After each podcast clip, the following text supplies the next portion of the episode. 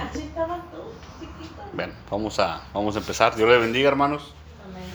Vamos a, vamos a ir al libro de Mateo, capítulo 28. Mateo 28, capítulo, perdón, versículo 19. 28, 19. Hoy, pues como todos, todos saben, hoy es eh, un día especial en el que vamos a tocar el tema del bautismo.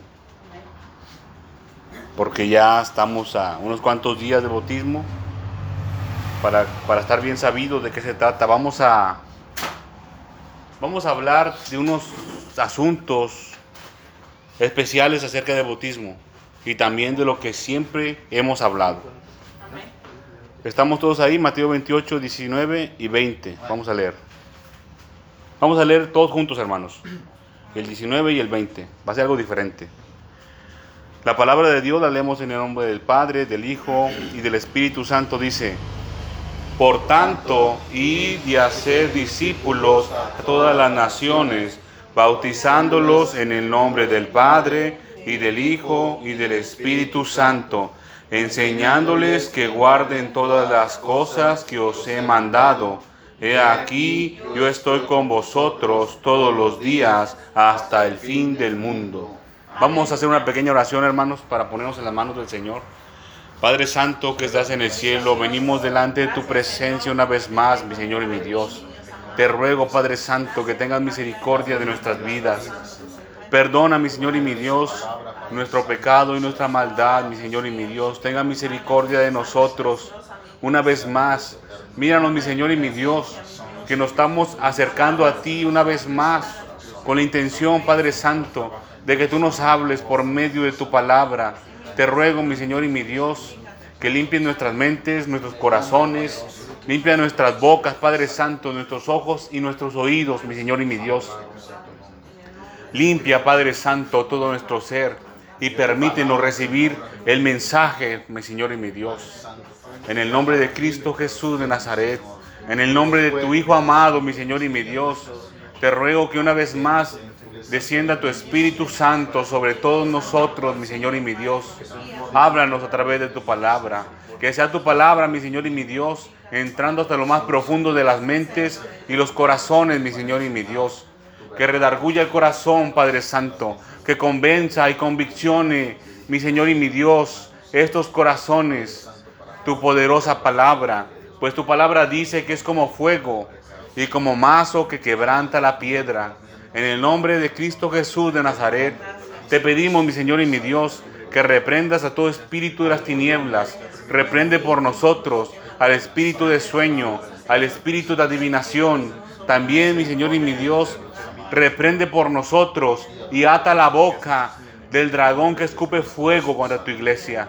En el nombre de Cristo Jesús de Nazaret, te pedimos, mi Señor y mi Dios, que descienda tu fuego, que nos rodee, Padre Santo, así como rodeaste a Sión, mi Señor y mi Dios.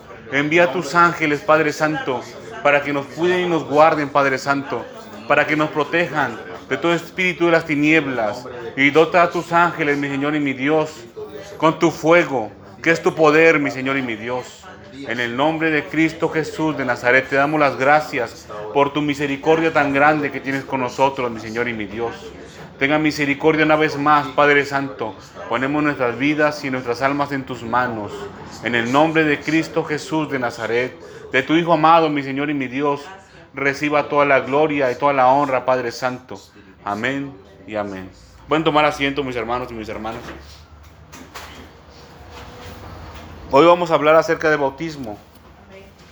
Yo, yo, te- yo sé, hermanos, que muchos ya, ya son bautizados, pero aquí se encuentran estos dos jóvenes, Amén. Hannah y Fernando, Amén. que están prontos a participar del acto público del bautismo. Necesitamos saber qué es y qué implica el bautismo. Más que nada ellos, ¿verdad? Que ya, que ya tomaron la decisión de bautizarse. La palabra de Dios dice en el libro de Mateo, capítulo 28, versículo 19, lo que, lo que acabamos de leer, dice, por tanto, id y haced discípulos a todas las naciones. Esa es la gran comisión. Pero ¿cómo? Dice aquí, bautizándolos en el nombre del Padre y del Hijo y del Espíritu Santo. Amén. El 20 agrega, enseñándoles que guarden todas las cosas que os he mandado. Así es como se hacen los discípulos, mis hermanos y mis hermanas. Son dos cosas. El bautismo en el nombre del Padre, del Hijo y del Espíritu Santo. Y lo segundo es que guarden todas las cosas. Esto quiere decir que guarden los mandamientos del Señor Jesús. Ahora,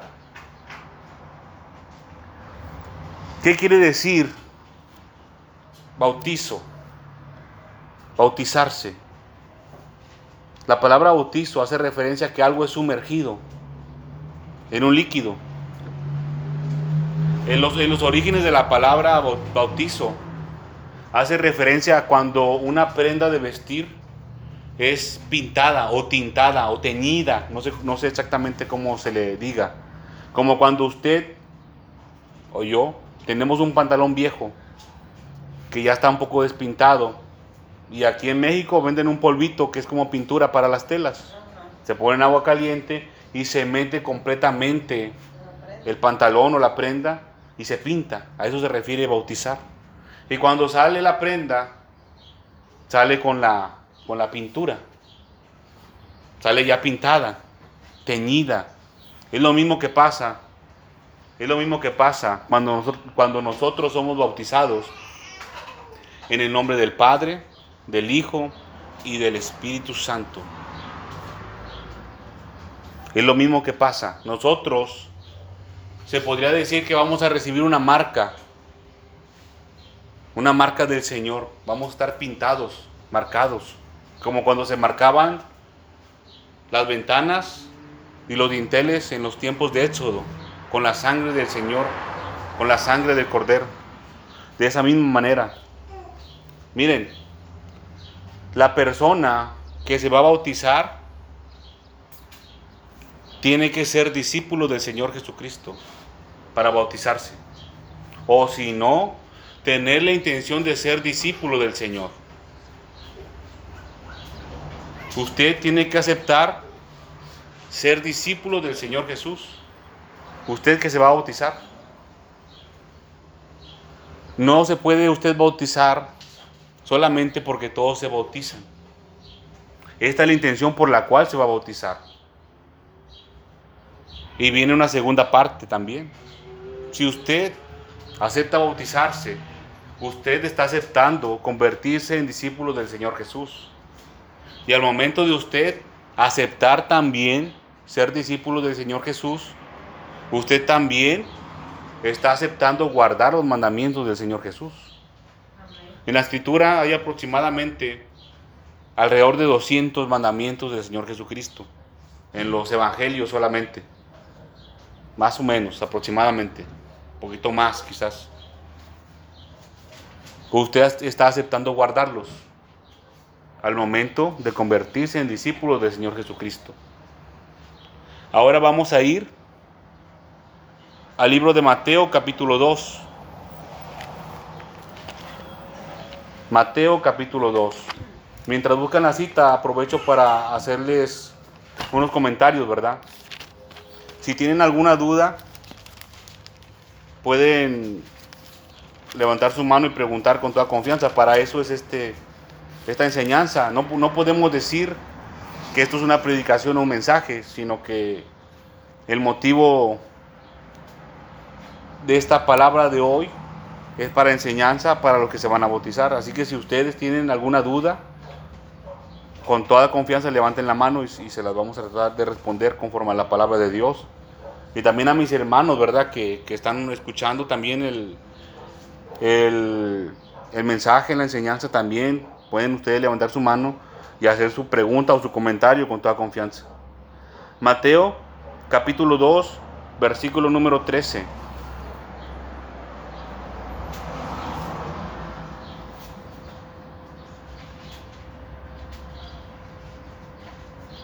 Perdón, es Mateo 3.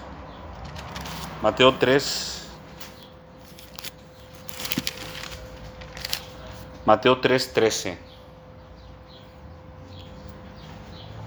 ¿Estamos ahí? Dice, entonces Jesús vino de Galilea a Juan al Jordán para ser bautizado por él, mas Juan se lo oponía diciendo, yo necesito ser bautizado por ti y tú vienes a mí.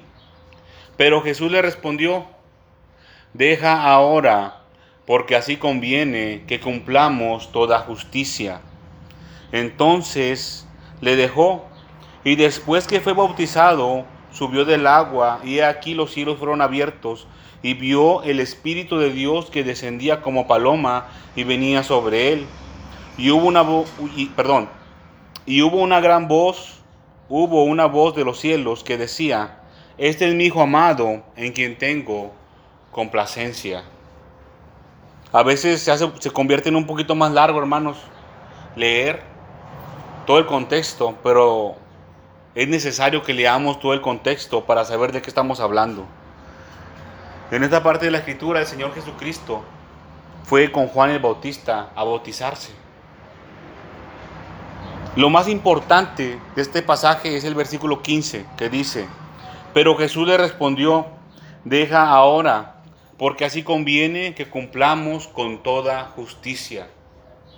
Los dos, tanto Juan el Bautista como el Señor Jesús, iban a cumplir con una justicia de muchas con una justicia de muchas. Entonces cuando ustedes se bauticen, ustedes habrán cumplido con una justicia que les toca practicar. A todos, a todos nos es necesario bautizarnos, hermanos y hermanas. Y les voy a mostrar por qué. La palabra, antes, antes de eso, hermanos, les quiero explicar un poquito lo que se refieren dos palabras aquí principalmente. Palabras clave, es conviene. Pero Jesús le respondió, deja ahora, porque así conviene. Es palabra clave, conviene. Y que cumplamos con toda justicia. Justicia, son, son las dos palabras claves más importantes. Cuando decimos, cuando aquí el Señor dice, conviene, porque así conviene. Esa palabra, hermano, se refiere a que la persona es vista por muchos. Se refiere a que una persona ha sido elevada, como puesta en, en un lugar alto para que los demás lo miren. Esto quiere decir, por si ustedes gustan apuntar, yo les puedo, yo les puedo decir que, que apunten, va también. Ustedes hagan su anotación, con toda confianza. Cuando decimos que conviene, cuando dice así conviene, es que la persona que lo practica goza de gran prestigio. La persona que se bautiza va a gozar de un prestigio. De un prestigio. ¿Por qué un prestigio? Porque es un acto público en el que usted está declarando que se convierte en discípulo del Señor Jesús. Usted ya está adquiriendo espiritualmente, podríamos decir, como una licencia del Señor, como una licencia. La persona que se bautiza en nombre del Señor, en nombre del Padre, del Hijo y del Espíritu Santo, goza de prestigio. Esto quiere decir que se juntan las miradas hacia esa persona, hacia la persona que se bautiza. Cuando ustedes vayan a bautizarse, se van a dar cuenta que la gente nos va a estar mirando. Si ustedes voltean a, a a los lados, se van a dar cuenta, mira, mira qué están haciendo. Y es que ustedes están gozando de gran prestigio. Pero no solamente las personas nos van a ver. Dice la escritura que hay una gran nube de testigos que nos observa. Amén. Hay seres espirituales vivientes que nos ven. Ahora vamos a explicar un poquito lo de justicia. Para eso vamos a ir aquí mismo, el libro de Mateo, pero ahora en el capítulo 5. Y esto, hermanos, bueno, a los, a los jóvenes que se van a bautizar, esto es promesa de Dios para los que se bautizan, para los que cumplen con la justicia. Mateo capítulo 5, versículo 10 dice, Bienaventurados los que padecen persecución por causa de la justicia, dice, porque de ellos es el reino de los cielos. Bienaventurados los que padecen persecución por causa de la justicia, porque de ellos es el reino de los cielos. Si ustedes cumplen con toda justicia, esta promesa es para ustedes y ustedes la pueden reclamar, porque de ellos es el reino de los cielos. ¿De quiénes? De los que practican la justicia. La justicia quiere decir equidad. Equidad. En el libro de Ezequiel, si no mal recuerdo, y si alguien me puede recordar, creo que es en el capítulo 13 o en el 17, habla acerca de la justicia. ¿Quién es el justo? Ahí lo explica bien. La justicia es equidad. Quiere decir que cuando nosotros practicamos la justicia o la equidad, nosotros vamos a, vamos a no favorecer a una persona sobre otra. Vamos a no favorecer a ninguna persona sobre otra. Si usted quiere practicar la justicia, usted no debe de favorecer a una persona sobre otra. Y hay muchos ejemplos de justicia. Le voy a poner un ejemplo rápido. Imagínense que usted está en una fila para comprar algo y la fila es larga y usted está cerca para adquirir lo que va a comprar. Y luego va pasando un conocido suyo por ahí y le dice, hey, ven, ven, métete aquí conmigo para que no hagas la filota. Ahí usted está favoreciendo a una persona, sobre todas las que actuaron justamente y se formaron y están esperando su lugar. Nosotros no debemos de hacer eso. Ni meter a alguien en la fila, ni que alguien nos meta a nosotros en la fila. Porque la palabra de Dios también dice, que no entrará al reino de los cielos aquel que ama o hace mentira. No nada más el que la hace, también el que está a favor. Entonces, si usted no está a favor de la justicia, pues tampoco puede ser acreedor a esta promesa del Señor. Esta promesa, hermanos, para los que se van a bautizar, les es necesario bautizarse para entrar en el reino de los cielos a ustedes que están aquí. Es una justicia que van a cumplir, una justicia más. Hay más, hay muchas. Porque ahí dice la escritura, cumplir toda justicia. Tenemos que cumplir toda justicia. Todo lo que es justo y verdadero. Les quise compartir esto primero porque es promesa de Dios. Es promesa de Dios. A mí me gusta siempre poner seguridad sobre lo que estamos hablando. Y lo bueno y maravilloso es que en la palabra de Dios siempre vamos a tener seguridad. El bautizo no es porque sí, es porque es necesario para que ustedes dos entren en el reino de los cielos. Y todo hombre y toda mujer que quiera entrar en el reino de los cielos es necesario que se bautice. Porque o si no, va a estar faltándole una justicia. Imagínense que llevan toda su vida practicando justicia, pero la primera no la cumplieron. Y así dice el Señor Jesucristo. Deja ahora porque es necesario que cumplamos toda justicia. Este el bautismo se puede considerar como la primera de dos grandes ordenanzas para sus discípulos y para todo aquel que dice que es seguidor suyo, que es un cristiano. La primera es el bautismo y la segunda es participar de la cena del Señor. Esas son las dos grandes ordenanzas del Señor Jesús. El bautismo y participar de la cena del Señor. Ahora vamos a ir al libro de Romanos, capítulo 6. No hay dudas hasta el momento. Bueno, les puedo preguntar entonces. ¿Sí? Bueno, al rato les pregunto. Al final. Lo bueno que están haciendo sus apuntes. Si voy muy rápido, díganme también, háganme ahí una señal de que le haga más despacito. Romanos capítulo 6, versículo 4. Vamos a leer hasta el 6. Vamos a ver en este pasaje lo que significa el bautismo. Lo que significa el bautismo.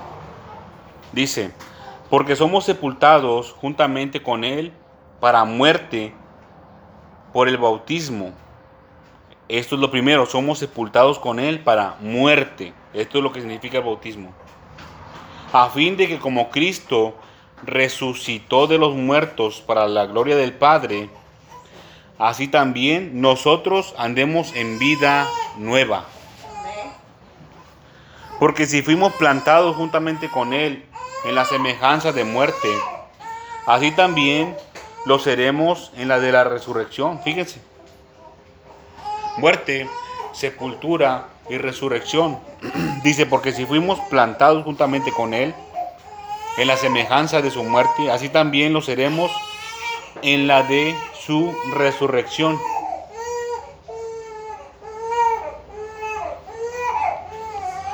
Sabiendo esto, que nuestro viejo hombre fue crucificado juntamente con él, para que el cuerpo del pecado sea destruido, a fin de que no sirvamos más al pecado. Esto es lo que significa el bautismo. Esto márquenlo más, resáltenlo, pónganle una, una marca ahí que ustedes, que ustedes sepan que esto es lo más importante. Esto es lo más importante. Aquí se dice exactamente qué es el bautismo. Muerte, resurrección con Cristo, somos muertos, somos sepultados con Jesús y somos resucitados con el Señor Jesucristo. Eso es lo más importante. Pero dice el 6, sabiendo esto que nuestro viejo hombre fue crucificado juntamente con él, para esto es el bautismo. Si, si ustedes les quieren poner su nota, ¿para qué es el bautismo? Es necesario que ustedes cumplan con el bautismo, porque es mandamiento del Señor. Pero ahora, ¿para qué? ¿Por qué el Señor manda hacer, que se bautice la gente? Para esto, para que el cuerpo del pecado sea destruido, a fin, con el fin, con el propósito de que no sirvamos más al pecado. Cuando usted se bautiza, usted se está comprometiendo con el Señor Jesús a ya no servir más al pecado, sino servir al Señor Jesús. Y lo está declarando públicamente. Para esto es el bautismo. Para que no sirvamos al pecado.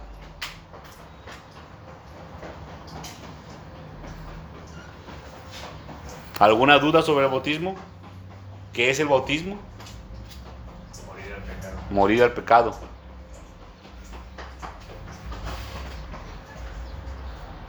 Es la muerte, la sepultura y la resurrección. Muerte, sepultura y resurrección. Lo que dijiste es para qué. ¿Para qué es? Tiene, tiene, tiene mucha, mucha razón nuestro hermano. Morir al pecado. Estamos siendo muertos al pecado. Y resurrección. Cuando usted es sumergido en el agua, usted está siendo sepultado en las aguas. Y cuando usted se levanta o es levantado de las aguas, el viejo hombre se tiene que quedar sepultado en las aguas. Y el nuevo hombre, la nueva criatura, es la que emerge de las aguas. Esa nueva criatura es un servidor del Señor Jesucristo. Cuando usted se sumerge en las aguas, su viejo hombre, su vieja mujer, va a tener que quedarse ahí abajo. Y el que va a salir es el nuevo, el servidor del Señor Jesucristo. Ese, ese es el propósito del bautismo, de que no sirvamos más al pecado. Muchas veces quizás nos vamos a equivocar. Vamos a tratar de no hacerlo, de no equivocarnos. ¿Y cómo no nos vamos a equivocar? Sirviendo al Señor Jesucristo. Así es. Cuando se encuentre usted en una encrucijada de la vida y no sepa qué hacer, pregúntese, ¿qué haría el Señor Jesús? O investigue en la escritura, a ver Jesús qué, qué dijo acerca de este asunto. Le puede preguntar a sus padres, al pastor. Yo también puedo estar a su disposición, también pueden preguntar con toda confianza. Y lo que pueda yo le respondo. Esto es el bautismo. Ahora, no hay duda sobre el bautismo. ¿Qué significa? ¿Seguros? ¿Qué es el bautismo? El bautismo representa la muerte del Señor Jesucristo, la sepultura del viejo hombre. Cuando un, cuando, cuando un hombre, una mujer practica bautismo y se sumerge en las aguas, está haciendo referencia a la muerte y está siendo sepultado en las aguas. Pero el viejo hombre queda sepultado bajo las aguas. Y el que va a emerger, el que va a salir de las aguas, es el nuevo hombre, que ya no va a servir más al pecado. Es el propósito del bautismo. Y aquí dice en la escritura que cuando nosotros salimos de las aguas, estamos haciendo referencia a la resurrección del Señor Jesús. Estamos muriendo al pecado y el hombre de pecado queda sumergido ahí y sale el nuevo hombre que sirve al Señor Jesucristo, que resucita. Y también es promesa, también es promesa de que vamos a ser resucitados como el Señor Jesucristo resucitó.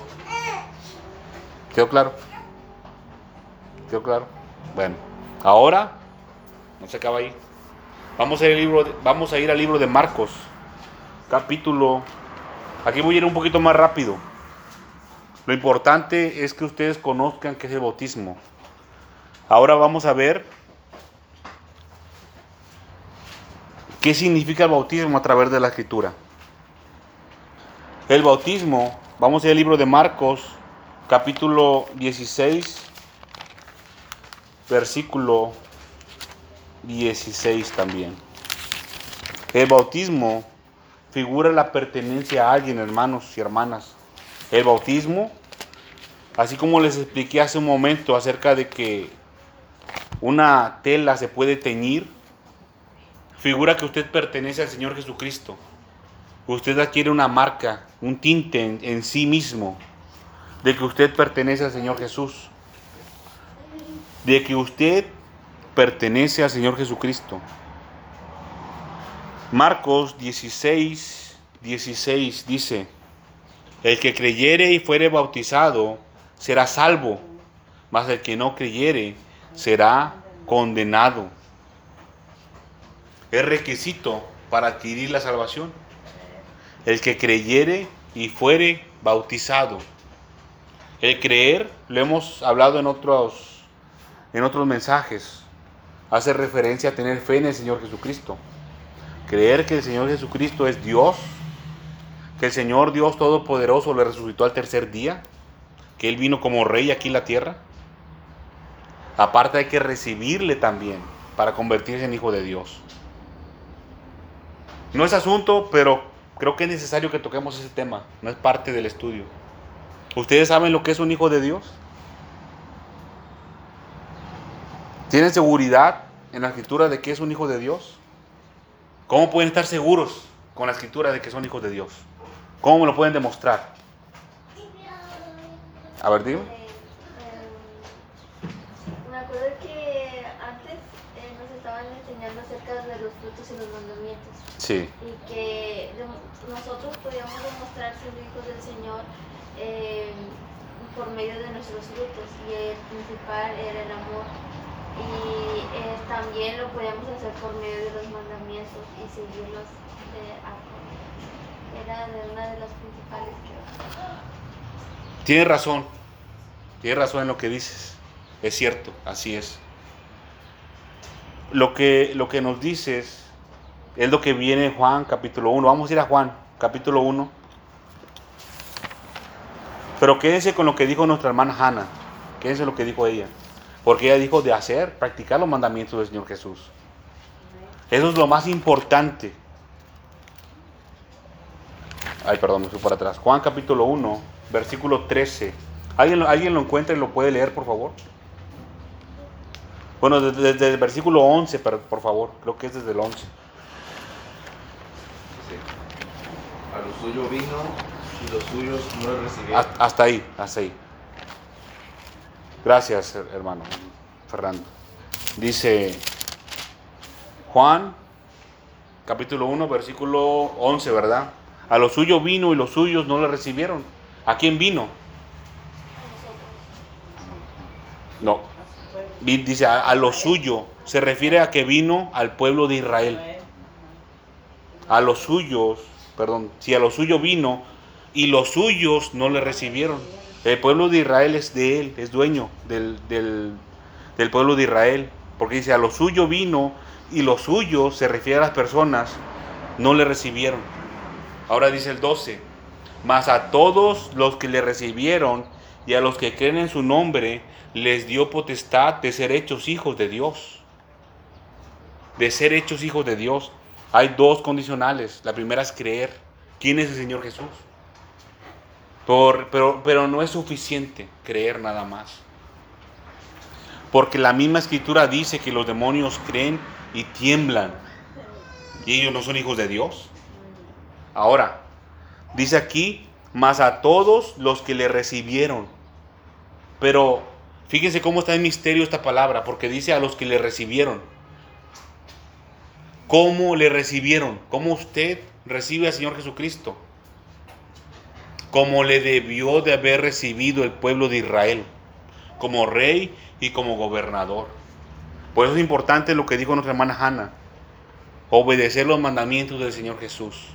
Nosotros, como hijos de Dios, estamos recibiendo al Señor Jesucristo como gobernador de nuestra vida.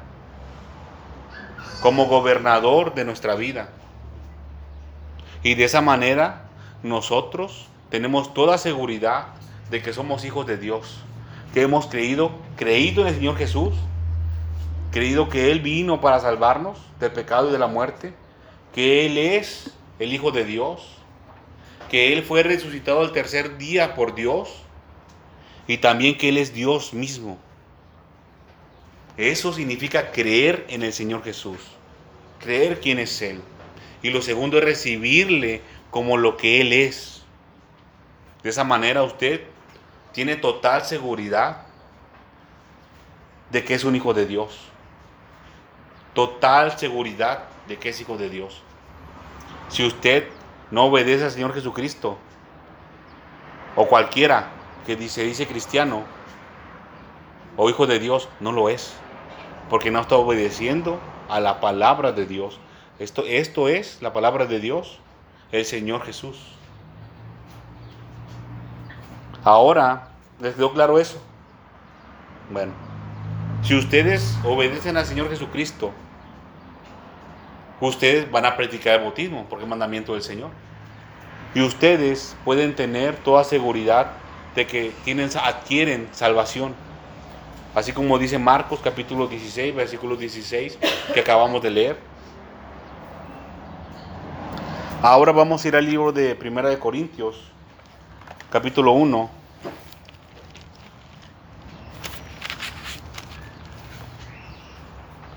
Versículo 12.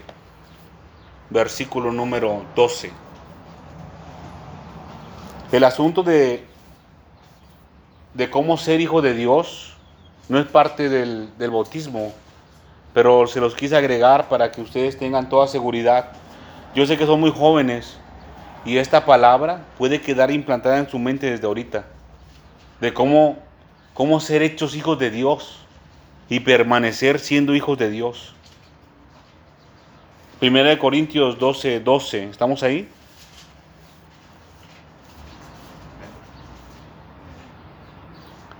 Dice, porque así como el cuerpo es uno y tiene muchos miembros, pero todos los miembros del cuerpo, siendo muchos, son un solo cuerpo, así también Cristo. Son palabras este, de inteligencia.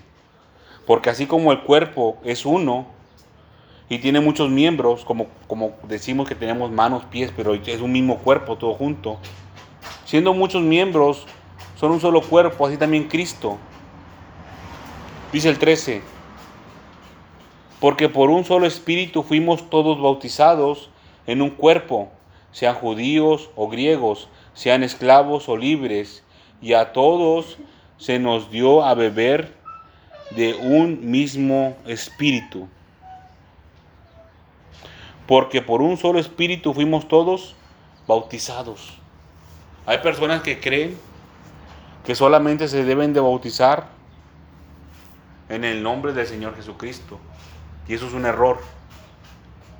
Un error. Imagínense si el Señor Jesucristo está mandando a que se bautice en nombre del Padre, del Hijo y del Espíritu Santo.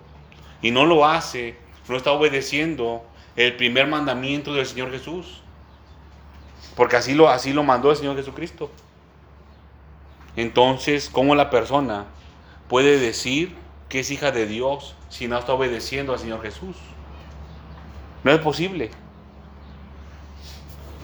Nosotros cuando nos bautizamos, cuando nosotros nos bautizamos, estamos también formando parte del cuerpo del Señor Jesucristo, de la iglesia.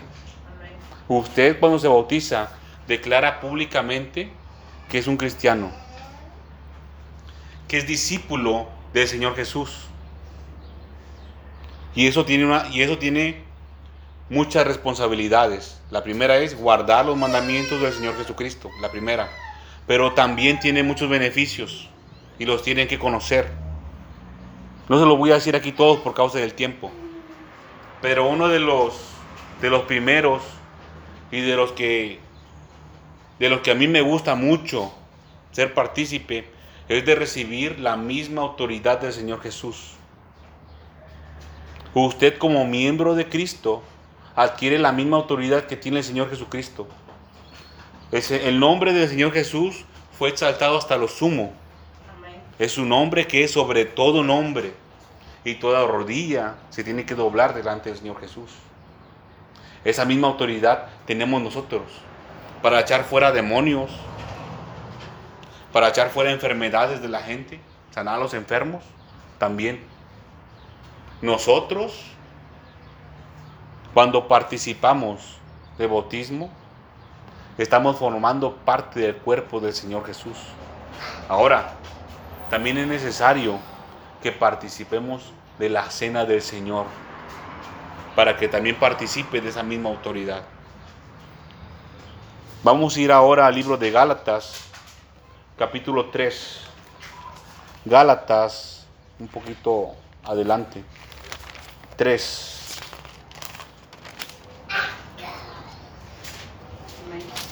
Se recuerdan que hace un momento les dije acerca, 3.23, vamos a leer. Se recuerdan que hace un momento les expliqué qué significa bautismo, que una persona, la palabra bautismo, que un, que un objeto o una persona es sumergido en agua, así como cuando se tinta una prenda. Aquí está la escritura, vamos a leerlo. Es Gálatas 3:23. Dice, pero antes que viniese la fe, estábamos confiados bajo la ley. Perdón, disculpen. Perdón.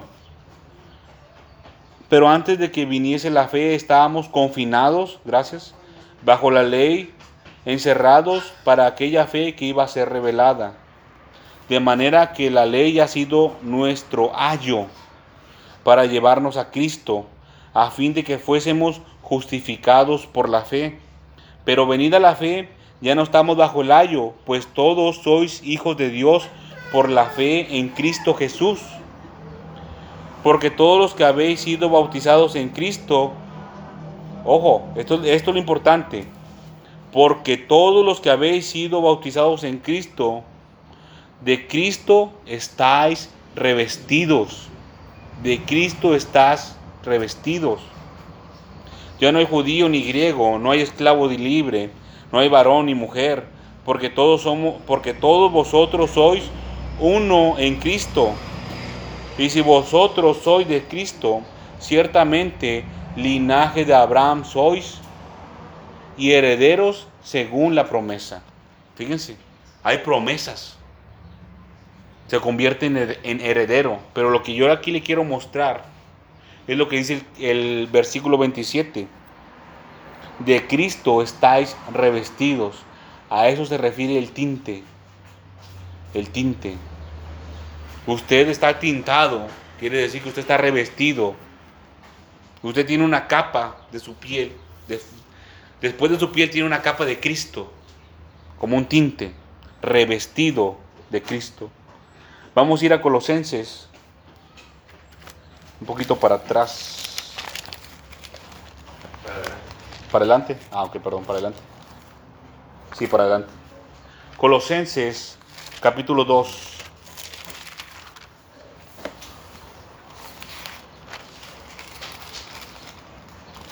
Colosenses, capítulo 2, versículo número 11. Este es otro beneficio del bautismo. Este es otro beneficio del bautismo. Espero que estos lo estén apuntando, esta, esta es parte de la escritura. Si no, como quiera, yo las puedo compartir en cualquier momento nuevamente. Les puedo pasar las citas. No se preocupen.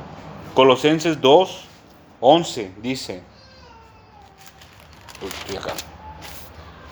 En él también fuisteis circuncidados con circuncisión no hecha a mano, al echar de vosotros el, puer- el cuerpo pecaminoso carnal. Eso es, el- ese es el propósito del bautismo. Echar de vosotros el cuerpo pecaminoso carnal. Es lo que les explicamos en la otra, par- en la otra parte de la escritura de Romanos 6. Para que no pequemos más.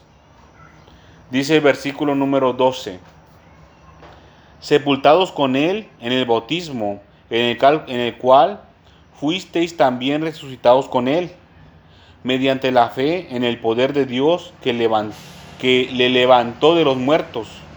Así como, así como el Señor resucitó al Señor Jesucristo, así a nosotros nos resucita de la sepultura en las aguas. Dice el 13, y a vosotros estando muertos en pecados y en la incircuncisión de vuestra carne, os dio vida juntamente con él, perdonándonos todos los pecados, perdonándonos todos los pecados. Y voy a hacer una pequeña pausa. El versículo más importante es el que sigue, el 14. Pero quiero, no lo lea todavía. Veo que se bajaron sus cabezas. Pero, pero, quiero hacer aquí una pequeña pausa en esta parte de la escritura, porque dice, perdonándonos nuestros pecados. Cuando usted participa del bautismo, sus pecados son perdonados. Su pecado es perdonado. Y si cuenta, es perdonado. Y entonces, fíjense, aquí hay un misterio. Para que haya perdón, tiene que haber arrepentimiento. Entonces, a ustedes dos que van a participar del bautismo, les es necesario adquirir ese perdón. ¿Y cómo se adquiere ese perdón? El Señor Jesucristo lo expuso. ¿Cómo, cómo se perdona? No se trata nada más de ir y decir, sí, yo te perdono y ya. No. ¿Me perdona? Sí, te perdono. No. Así no es. El Señor Jesucristo nos mandó, porque es un mandamiento, es un mandamiento este, el perdón. Usted tiene que perdonar, pero tiene que perdonar como el Señor Jesucristo lo manda. Él dice en su palabra, si tu hermano, ojo, aquí pongan mucha atención, pongan mucha atención en esto, si tu hermano pecare contra ti, la palabra dice, palabra del Señor Jesucristo, repréndele primero. Si tu hermano pecare contra ti, primero repréndele. Primero. Y dice, si se arrepintiere, perdónale. Son dos cosas que tenemos que hacer. Usted y yo y todo cristiano no puede andar perdonando así nomás porque sí. Porque la palabra de Dios también dice que lo que usted desatare en los cielos se va a desatar aquí en la tierra. Y lo que usted atare aquí en la tierra va a ser atado allá en los cielos. Por causa de un perdón vacío, fíjense, por causa de un perdón vacío, hueco, por causa de un perdón vano, sin sentido, así yo te perdono. Por causa de ese tipo de perdón vacío, las personas pueden ir al infierno a condenación. Por eso la escritura dice, el Señor Jesucristo dice, si tu hermano pecare contra ti, repréndele primero. La palabra reprender, esto no, es parte de- esto no es parte del bautismo, pero es necesario que lo sepan. La palabra reprender es una palabra muy peculiar, fíjense, porque la palabra reprender hace referencia así literalmente, a darle lo que le toca a la persona. Si le toca un barazo, se le da un barazo. Obviamente no vamos a darle golpeando a la gente, ¿verdad? Pero le va a decir a la persona lo que le toca escuchar. Y como lo tiene que escuchar, lo que se merece.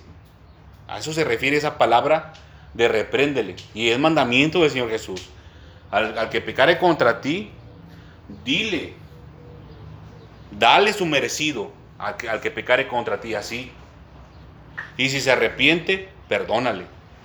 No, tampoco el Señor dice, no, te vas a, a afanar con la persona. No, de ninguna manera.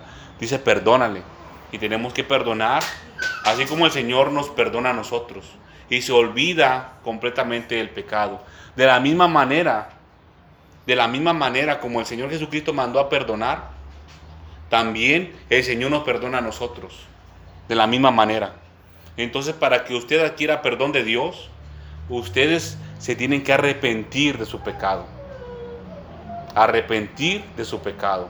Si han hecho algo que está mal, algún pecado, se tiene que arrepentir. Tiene que hacer memoria.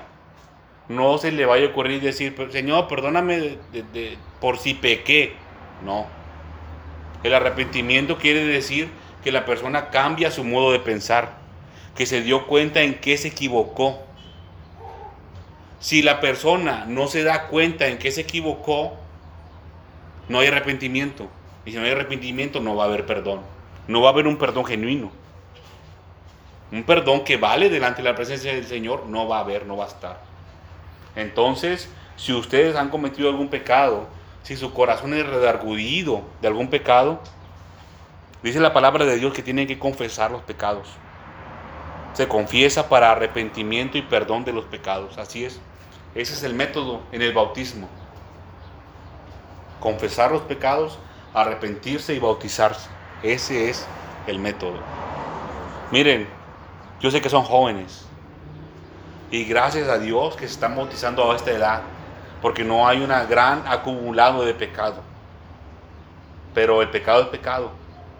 El pecado es pecado. Y tienen que arrepentirse. Pueden haber faltas. Como las de... Esto, esto es por demás, ¿verdad? Decirles qué tipo de faltas. Como no honrar a sus padres no obedecer a sus padres, porque son jóvenes, por eso les digo este tipo de faltas. Es robar, tomar algo que no es suyo, hablar mal de otras personas, eh, no obedecer a la escritura, también eso está dentro de ahí. No obedecer a la escritura. Hasta ahí los voy a dejar. Ustedes, ustedes saben en su mente, en su corazón, de qué se tienen que arrepentir. Ahora, se me estaba olvidando, versículo 14, dice, anulando, le voy a leer el 13 para, entrar, para regresar al contexto, y a vosotros estando muertos en pecados y en la circuncisión de vuestra carne, os dio vida juntamente con Él, ¿con quién? Con el Señor Jesucristo, cuando usted es resucitado de las aguas. Dice, perdonándoos todos los pecados. Dice, ¿cómo? Anulando el acta de los decretos que había contra nosotros, que, no era con, que nos era contraria, quitándola del medio y clavándola en la cruz. Fíjense, un acta, dice aquí, anulando el acta de los decretos que había contra nosotros. Quiere decir que había una, literalmente había una hoja, un papel, un papel que tenía escrito qué pecados había ahí que nosotros habíamos hecho. Ah, Rodolfo había robado y Rodolfo robó tal fecha, tal hora, y ahí estaba escrito esa hoja. Y esa hoja con todos nuestros pecados va a quedar clavada en la cruz. Aquí lo dice. Quitándola de en medio y clavándola en la cruz. Esos pecados ya no van a ser estorbo para que usted venga al Señor. Ya no van a ser estorbo, el Señor los va a quitar, los va a borrar, los va a eliminar por completo. Este es otro de los beneficios de bautizarse de manera correcta. Acuérdense, cuando usted se bautiza, quiere decir que usted se está convirtiendo en discípulo del Señor Jesucristo. Y hay beneficios también. usted tiene que arrepentirse de sus pecados para participar del bautismo. Arrepentimiento genuino para participar y tener un perdón verdadero del Señor Dios Todopoderoso. Y hay beneficios como la vida eterna que ya hablamos. Ahora vamos a continuar. ¿No hay preguntas hasta ahorita? A ver, dime. para- Me quedan dudas de qué es circuncisión de Cristo. humana. La circuncisión de Cristo. La circuncisión humana es cuando se elimina parte del, del miembro del hombre del- de la piel para que, bueno, el, propósito es una, en la escritura, porque se me hace que yo me estaba yendo al, lado humano. El propósito de la escritura es porque una señal, una marca de que el pueblo de Dios y todos los varones, porque es en los varones en lo que se hace, se tenían que circuncidar. Esa era su marca, su señal de que eran pueblo de Dios. De que no se... ese- Ese era el mandamiento del Señor, del Señor en su tiempo, en los tiempos de Abraham. Ahora, cuando dice aquí de la circuncisión de la carne, está diciendo que nosotros estamos cortando, quitando la carne de nosotros. Mira, hay dos tipos de carne. Hay dos tipos de carne a lo que se refiere la escritura. La primera carne en su original griego es soma y la segunda es sarx. Así se llaman, soma y sarx en el griego. Soma y sarx. El soma se refiere al cuerpo físico, este cuerpo en el que estamos. Y el sarx se refiere al impulso que te, que te orilla, ese impulso que te, casi te obliga a pecar, que bueno, que nos obligaba, ¿verdad? Ese es el sarx, es el tipo de, al tipo de carne que se refiere. El impulso que te, que te dice, ah, mira, nadie me ve, me voy a robar esto. Mira, mira, na- nadie me está viendo, voy a ver eso que no me conviene ver o hacer. A eso se refiere el sarx, la carne. Entonces nosotros vamos a cortar esa carne, a eliminarla, a quitarla de nosotros, a desprenderla, a separarla. Es, es algo un poco complejo de explicar cuando hablamos de carne y cuerpo. El soma es el cuerpo, el sarx es ese impulso que en la, en la Reina Valera traducieron como carne. No, no, es, no es correcto llamarle carne a ese impulso, pero así lo tradujeron. Se tiene que hacer la diferencia nada más. Soma es el cuerpo. Cuando hablan, ah, el cuerpo, es el cuerpo físico en el que estamos. Y le llaman carne también al cuerpo, pero no debería llamarse carne. Deberían de buscarle otro significado a esa palabra. Entonces hace referencia a eso, la circuncisión, a cortar, eliminar esa parte que está en nosotros, quitarla, sacarla de nosotros, lo que nos impulsa a pecar. Eso ustedes lo pueden lograr por medio del dominio propio. El apóstol Pablo decía, golpeo mi cuerpo y lo pongo en servidumbre. Golpeo mi cuerpo y lo pongo en servidumbre. La palabra golpeo también no pienso que esté bien traducida porque en su original griego es jupopiazzo, pero, pero esa palabra hace referencia a domar o a dominar. Dominar como un animal. El ejemplo sería como cuando uno tiene un látigo y quiere domar a un león, una fiera, le hace. Y el, y el león como que se va para atrás. A eso se refiere golpeo. Entonces podríamos cambiarle ahí golpeo y le podemos poner domino. Domino mi cuerpo y lo pongo en servidumbre. Domino mi cuerpo y lo pongo en servidumbre. Mi soma, el cuerpo. Quito el sarx. No sé si te quedó claro, Fran, lo que traté de explicar. A eso se refiere con la circuncisión. Ya no es circuncisión de carne física que se siente. Dice, dice la palabra que es la circuncisión del corazón. A nuestra mente le vamos a quitar esa parte pecaminosa, poco a poco, lo que nos orilla a pecar. Tenemos que ir eliminando cosas. Miren, yo les voy a poner un ejemplo. Yo sé que el tiempo pues se pasa, ¿verdad? Pero esto es importante porque es para la vida eterna de ustedes. Yo les voy a poner unos ejemplos de lo que yo hice para, para acercarme más al Señor. Porque yo, yo, yo también tengo mis dudas. Yo también tengo mis dudas. Pero el Señor me mos- fue mostrando que en la escritura hay mucha seguridad. Entonces yo me aferro de la escritura, siempre. Entonces yo tenía ese problema también en su, en su momento. Tuve problemas con, con la carne, con el sarx, que orilla a pecar. Entonces fui tomando medidas que a lo mejor a otro le pueden parecer drásticas o absurdas o tontas. Pero el Señor nos está mirando, el Señor lo va a ver a ustedes dos. ¿Qué medidas toman para acercarse más a Él? Y cuando menos se den cuenta, van a, el Señor Jesucristo les va a estar sonriente al verlos a ustedes, que prefieren dejar cosas del mundo por buscar al Señor Jesucristo. Ahora sí le voy a poner los ejemplos. Yo tenía problemas con la música. A lo mejor no se daban cuenta. A mí me gustaba escuchar música. Y en su tiempo, uh, yo me pasaba horas escuchando música. En otros tiempos, ya hace, hace años, cuando estaba soltero, antes de casarme, me podía escuchar música mucho tiempo. Me gustaba mucho. Yo me di cuenta que eso estaba mal en mi vida. Yo no debía estar escuchando tanta música. Yo me di cuenta de eso. Yo no podía permitir que mis oídos se contaminaran con música del mundo. De ninguna manera. Yo no podía permitir eso. ¿Saben lo que yo hice? No sé si mi esposa se dio cuenta, creo que sí. Yo empecé a tirar mis audífonos. Tenía audífonos que se escuchaban muy bien. A lo mejor por ahí anda uno que otro, pero no uso. Tenía unos audífonos Bluetooth, o sea, muy bonitos, muy buenos, se escuchaban excelente. Entonces un día, yo cuando llegué a mi casa dije, esos audífonos, fíjense cómo es el enemigo. Esos audífonos yo los compré porque yo estaba estudiando en la universidad. Y como estaba también trabajando, pues me ponía un oído, en, uno, en un oído me ponía el audífono y, y estaba en la clase escuchando. Así estaba. Por eso los compré.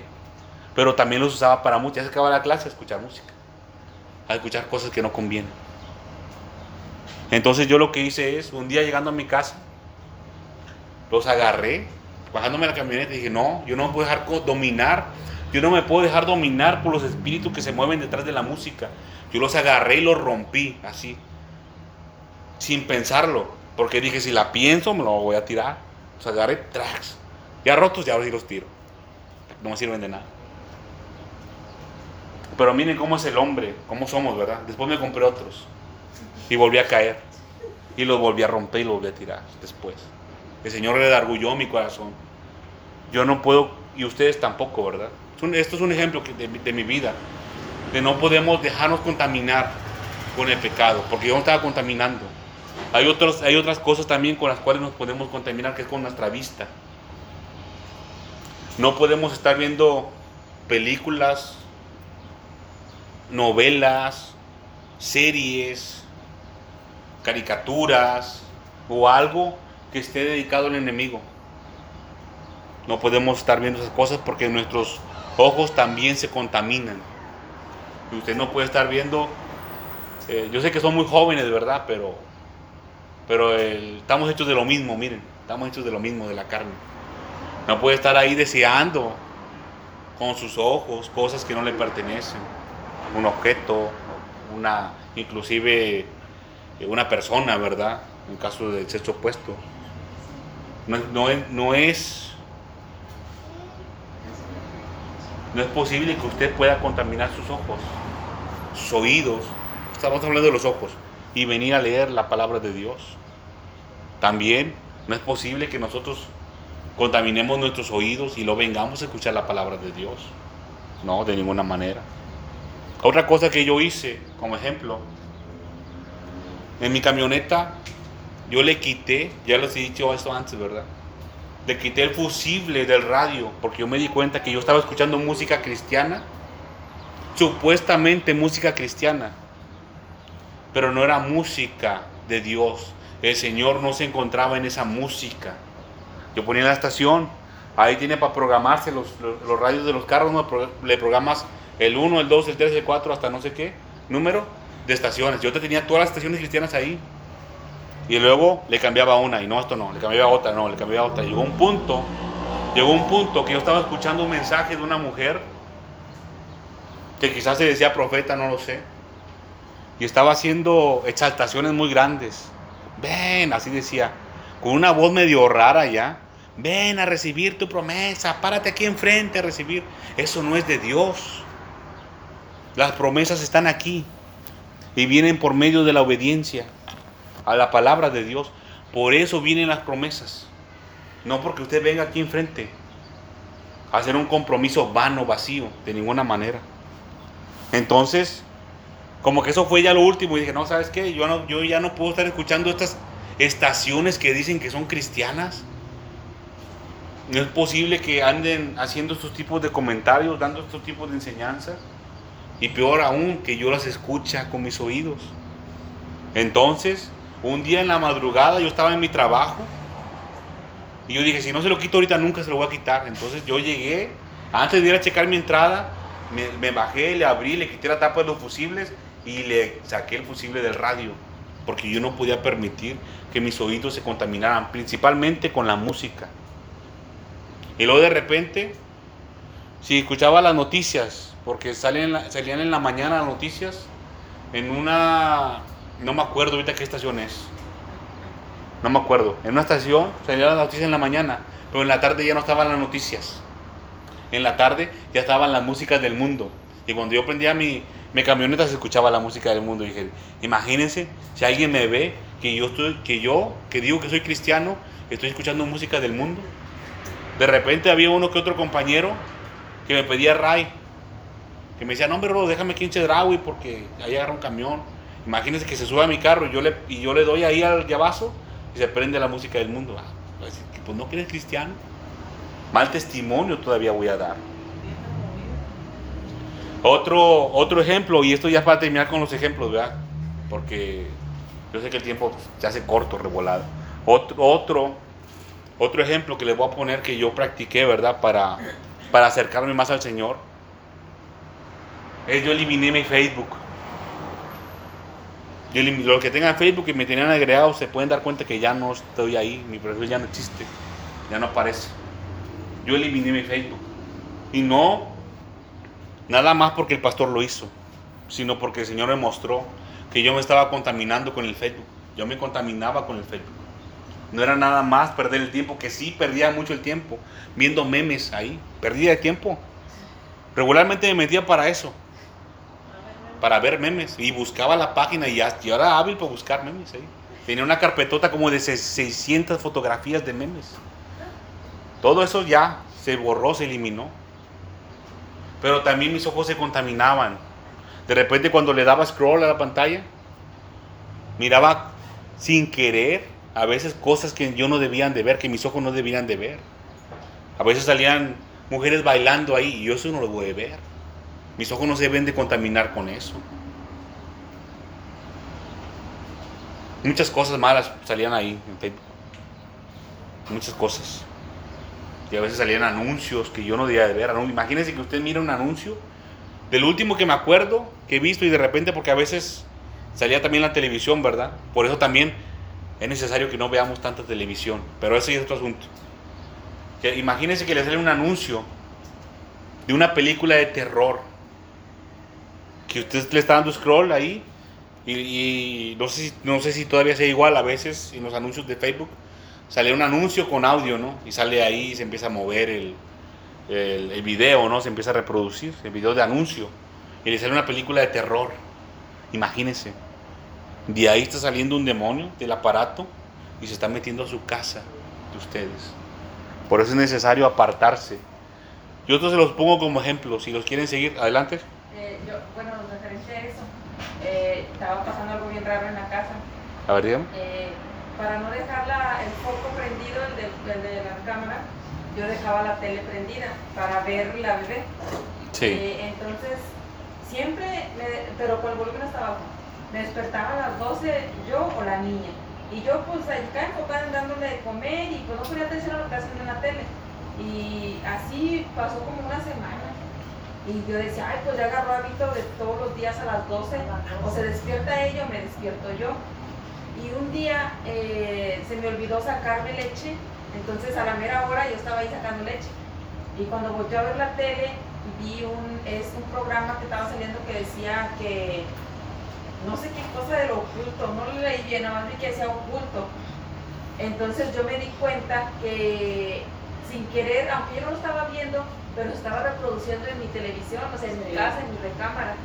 Entonces yo le dije eh, a Juan, le dije, ¿sabes qué? Antes de dormirte, porque siempre miraba, mira las noticias en ese canal, y antes de dormirte, cámbiale a la tele, porque la dejamos prendida y a las 12 sale un programa, En busca del oculto se llama. Ah, ok. Este, entonces, cuando yo lo vi, vi como que, me dio mucho asco porque vi como que picaban una bolsa, y como, no sé qué era, pero picaban una bolsa y eran muchos gusanos. Y yo soy bien asquerosa con cualquier bicho raro que vea. Entonces yo le cambié por eso, pero ya cuando puse atención vi que decía un busca del oculto y es, es de hechicería, de brujería y todas Sí. esas cosas. Entonces me di cuenta que después le poníamos en otro canal, aunque salgan anuncios de vasijas, no sé qué, pues le cambiamos a otro canal y ya no nos no se despierta a las 12 ni yo tampoco. Y era por eso, porque no estaba poniendo atención lo que estaba saliendo en la tele. Aunque no lo estaba viendo, sí, lo salía, viendo, pero sí. salía. Y yo no ponía atención a la tele, yo, o sea, yo me enfocaba en darle de comer a la bebé, pero ya eran espíritus que estaban ahí en la tele. Porque era Estaban saliendo de la televisión. Exactamente. Entonces ya cuando ya no le puse en ese canal, eh, nada más para tener la luz así para ver la bebé, este, pues empecé a ver eso. No lo no, o sea, no empecé, empecé a notar la situación.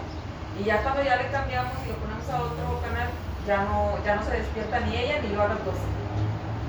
Más. Miren, es, eso que les pasó es algo, yo, yo lo creo que es verdadero.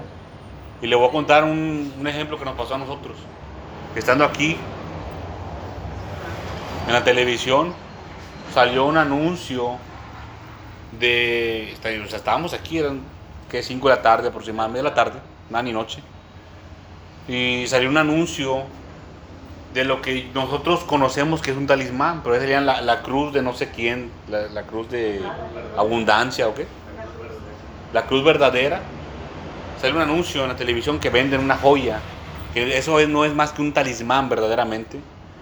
Y que tiene la forma de la cruz, y como dijo nuestro hermano Fernando, que se llama la cruz verdadera, así le hacen llamar.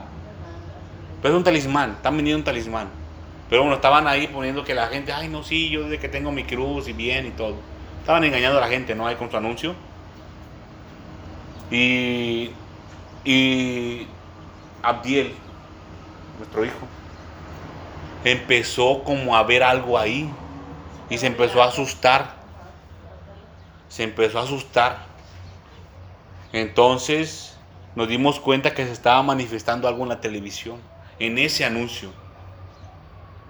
No sé si ustedes estuvieron presentes, pero aquí enseñamos acerca de los talismanes, los amuletos y los talismanes. No me acuerdo si estaban aquí presentes. La predicación está en el podcast.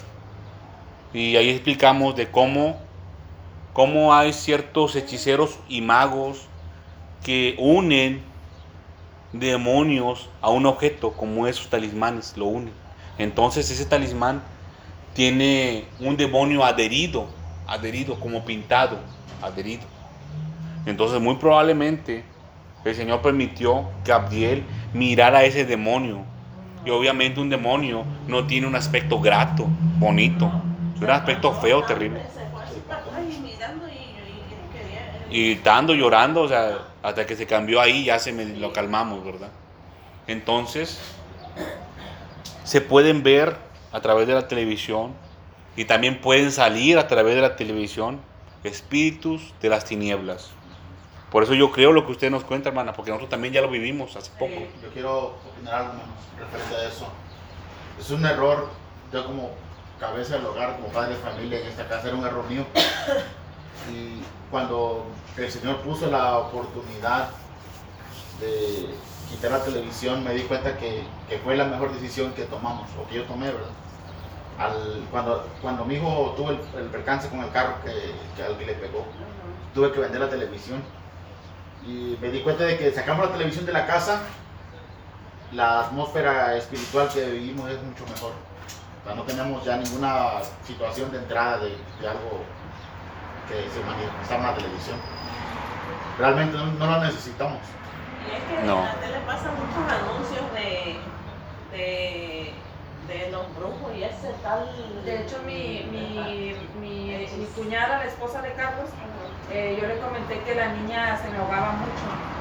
De repente se, se- con la leche, como es muy así para comer, o sea, quiere comer rápido, rápido, se ahogaba con la leche. Y me dijo, ah, yo le compré al niño una almohada. Dijo, te puedo encargar una de la almohada soñare. Y yo dije, ah, pues sí, yo, yo le dije así, ah, pues sí, dije. Y luego dijo Juan, no. Y luego le digo, ¿no qué? Dijo, ¿ya te fijaste el, la etiqueta que trae la, la almohada? Y le dije, no. Dijo, mira la etiqueta que trae la almohada y es esa cosa que utilizan que atrapa sueños. El atrapasueños. Ese es un talismán. Un talismán. Ajá. Entonces, entonces yo dije, pues es que uno debe de, hasta, hasta en las almohadas, en las sábanas, o en Todo, todo lo que uno compra, debe de fijarse más que nada Sí. en las etiquetas, o sea, en los dibujos, en ese tipo de cosas que, que uno, que uno a veces compra de que hay una almohada, un- Sí, o sea, la gente lo puede ver como que una simple almohada, pero uno debe de estar atento a esas cosas. ¿Eh? De pura casualidad es la número uno la que gente la que Sí. El sueños. Y Sí, esa sí. almohada, o sea, sí, atrapa sueños, así lo llaman.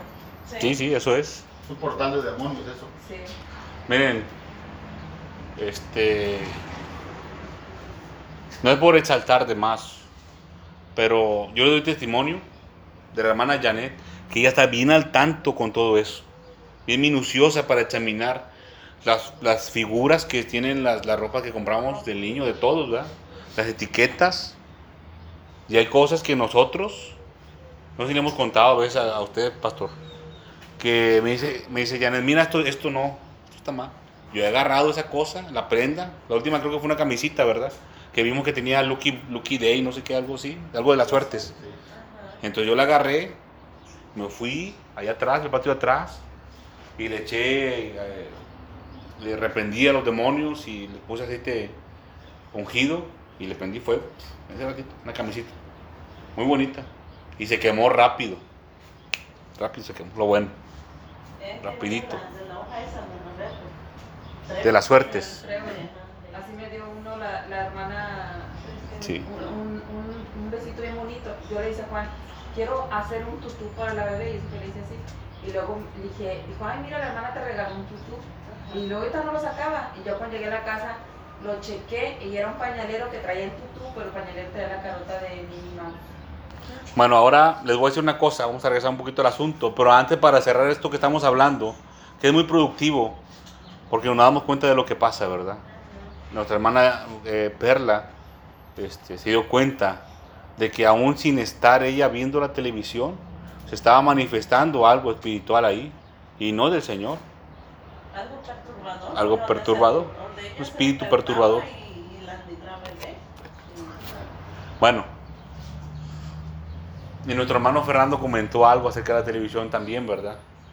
Y yo les he comentado también de la hermana Yané. Ella también con la televisión es- está muy al pendiente de los anuncios que salen. Ella se sabe todo ya, a qué hora salen los anuncios, en qué canal. Entonces quita eso, pone esto, no sé si. Hay, hay, inclusive ha, habi- ha habido programas que en la televisión que al instante, pues sabes qué, no quítalo, cámbialo. Ni, ya ni nos, nosotros ya ni siquiera nos ponemos a, a- debatir si es bueno, si es malo, no. ¿Sabes? Está eso, quítalo, ya. Pon otra cosa. O no hay nada, pues pon las noticias. Oye, que nomás hay puro fútbol. Bueno, pues ya pone fútbol, ya perdió. Ahí no andan este, sacando cosas del enemigo. Pero miren lo que dice el Señor Jesucristo. Dice el Señor Jesús que si tu ojo te es ocasión de caer, sácalo. Y si tu mano te es ocasión de caer, córtala de ti. Y si tu pie también te es ocasión de caer, córtalos de ti. Es mejor que entras al reino de la vida o, o- con un ojo, o manco con una mano o con un pie, que todo tu cuerpo sea echado en el lado de fuego y azufre. Si hay algo que nos contamina, hay que quitarlo mejor. Hay que quitarlo de nuestra vida. A mí, a mí me contaminaba, permítame, permítame, Fernando. A mí me contaminaba mucho lo que yo escuchaba, principalmente la música. Ahí se mueven muchos espíritus del enemigo en la música. Y también en la vista. Entonces yo tuve que ir eliminando esas cosas, quitándolas de mi vida. ¿Iba a decir algo, hermano? Sí, hermano. Este, eso que dice usted acerca de la palabra que dice Jesucristo, yo creo que es lo más, eh, ¿cómo se puede decir? Lo más sabio hacer. Eh, no puedo decir que tuve una discusión con mi esposa por eso, ¿verdad? Pero yo tomé la decisión de no meterme otra vez más la televisión en mi casa. Está muy bien. Este, yo sé que, que lo que yo haga no tienen por qué hacerlo ustedes, pero yo les puedo testificar eso, que es mejor apegarse a lo que dice la palabra del Señor que, que pasar o, o- o estar uno al pendiente ahí de lo que es bueno y lo que es malo. Claro. Porque tiene uno el riesgo ahí siempre. Y al tenerlo, aunque no lo vea uno, eh, de cierta manera es como estar tentando al Señor. Pero eso ya es cada quien, cómo lo mide o cómo lo entiende en el Señor. ¿verdad? Pero yo recomiendo, lo que yo recomiendo es, si la televisión es un problema que sabemos que queda de parte de Dios, hay que darle vuelta. Yo recomiendo también que cualquier cosa que cautive nuestra mente y nos aleje del Señor, tenemos que quitarla. Así es. Yo no les puedo recomendar, como lo hace el pastor, específicamente una cosa como la televisión. No, cualquier cosa que nos cautive. Porque a lo mejor hay cosas que no hemos dicho aquí. Imagínense si hay personas que a lo mejor les gusta leer historietas, que no las hemos hablado aquí. Si la persona se pasa leyendo historietas en lugar de la escritura, pues hay un problema. Hay que quitar eso, ¿verdad? Yo también les podría decir, no, pues el Facebook. Quiten el Facebook, yo les puedo decir quiten el Facebook. eh, la radio, no escuchen tanta música. Pero esa es decisión personal de cada quien. Aquí dice el Señor en su palabra. Lo que el Señor dice es lo más importante. Si tu ojo te es ocasión de caer, quítalo. Sácalo de ti. Si te es ocasión de caer. A eso me refiero, como dijo el pastor ahorita. Bueno, quizás el problema de cada uno en particular es diferente. Quizás para el hermano Fernando no es problema el Facebook, pero para mí sí. Quizás para la hermana Tere no es problema la música, pero para mí sí es problema la música. Quizás para otro hermano, quizás para mí, imagínense, quizás para mí no es problema, decir, la televisión. Para mí no es problema la televisión, pero para el hermano Fernando sí lo es. Esto es particularmente a cada uno. El Señor se lo va a mostrar. ¿Qué es lo que cautiva su mente? Acuérdense, nuestros pensamientos deben ser todos llevados cautivos a Cristo, a la obediencia Señor. Bien, este, este es el mensaje de... Nos extendimos un poquito más por estos, estos asuntos, pero, pero son buenos que lo practiquemos entre nosotros. Ustedes son muy jóvenes y es necesario que adquieran mucho conocimiento de la palabra de Dios para que sepan qué hacer en, cuando se encuentren en cualquier adversidad en la vida, principalmente en lo espiritual, como lo que escuchamos ahorita, lo que dijo la hermana Perla de la televisión, lo que dijo también el hermano de la televisión, del Facebook, todo lo que se nos presente en la vida, saber qué hacer. Bien, este, vamos a ponernos sobre nuestros pies y vamos a hacer una oración al Señor en agradecimiento.